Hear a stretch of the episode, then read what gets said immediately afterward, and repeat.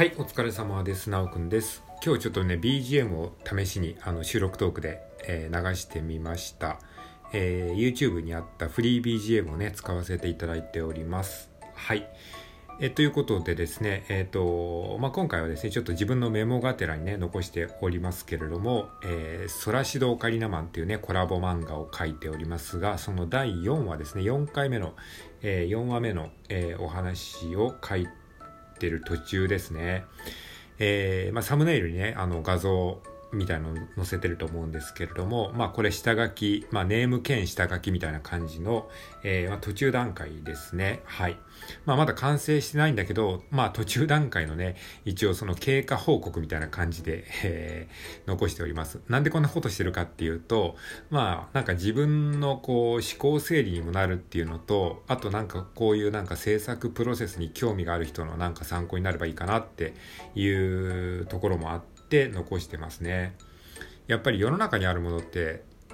こう完成品がねあの完成品しか見られないじゃないですかだからその裏側でどういうことを考えてやってるのかっていうのってあんまりこう、えーね見る機会がないと思うので、まあ、僕自身がねあのもし作る側だったらやっぱりそういうの見たいって思うのであの、まあ、そういうね制作プロセスをあえてねこう、えーシェア共有してなんかこう作る人の何か参考になったりとか、まあ、同じようにねこう作ってる人も人それぞれいろんなやり方があるのであこの人こうやって作ってるんだっていう風なね情報があればなんかこうインスピレーションとかねインスパイアされたりとかすることもあると思うので、まあ、僕自身もねそういう風にあの作り方とかねその裏側を、えー公開してる人の動画とか見るの結構好きなので、まあ、自分もそういった意味もまああってやったりしてますね。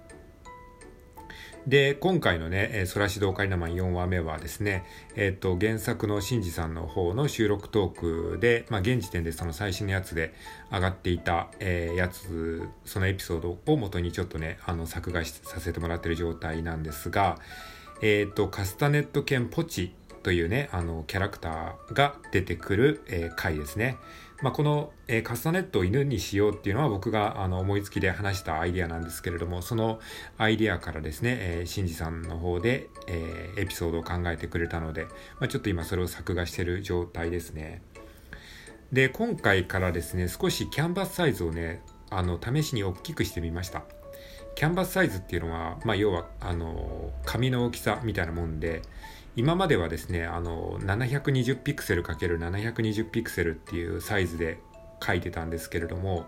もともとそんなになんか込み入った漫画にするつもりはなかったので、ただなんとなくノリで始めたんですけど、最近ちょっとね、情報量が増えてきたというか、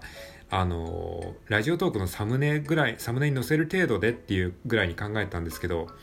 やっぱりちょっとなんかもうちょい書き込みたいなって思ったので、少しね、キャンバスサイズをあの試しに大きくしてみました。なので、ちょっとね、ラジオトークのサムネでね、スマホで見てる人にとっては、もう、もはやね、あの、何書いてるのかわかんないレベルになってくると思うので、まあ、あの、中身を細かく見たい方はですね、あの、TwitterX のリンクも一応、あの、概要欄に載せておくようにするので、まあ、サムネイルでちょっと何書いてるのかわかんないっていう方は Twitter のリンクを見ていただければと思いますね。うん。まあなんとなくね、正方形の漫画にするっていうのは、まあもともとラジオトークで軽く見れればいいなっていうぐらいな感じで、あのー始めたので、まあ別にその正方形漫画にこだわるつもりはなかったんですけど、ね、正方形を4コマにするとやっぱり1コマずつがかなりちょっと、あのー見づらくなる、ね、ですよね、このちっちゃい画面だとね。だからあと最近ね、ツイッターとかでよくあるその画面、えっと、4つ画像が載せられるので、1コマを正方形1粒にするっていう、まあ、そういうやり方もね、ありますよね。インスタグラムとか、えースレッズとかでもよく見かけますけど。うん、まあまあそういう風にしてもいいんだけど、その分やっぱり作業量が多くなるので、えっ、と、1コマを、えー、1コマを正方形1つにするっていうのは、まあ興味あるけど、ちょっと今の、えー自分の技術的にはしんどいので、まあ、しばらくはちょっとこの正方形の中に4コマ詰め込むっていう感じでやっていこうかなっていうふうに思ってます。あとね、まあ、その、もうちょい長い話っていうか、その、えーね、数ページにわたるエピソードっていうね、あのアイデアもあるかもしれないんですけども、まあ、やっぱりね、まずは4コマ漫画が漫画の基本なので やっぱりあの長いお話作るのは結構ね、大変なんですよね。それはあの、工数的な問題もありますし、えー、あとはその、長ければ長くなるほど、やっぱり一つのエピソードに綺麗にまとめるのが大変になるんですよね。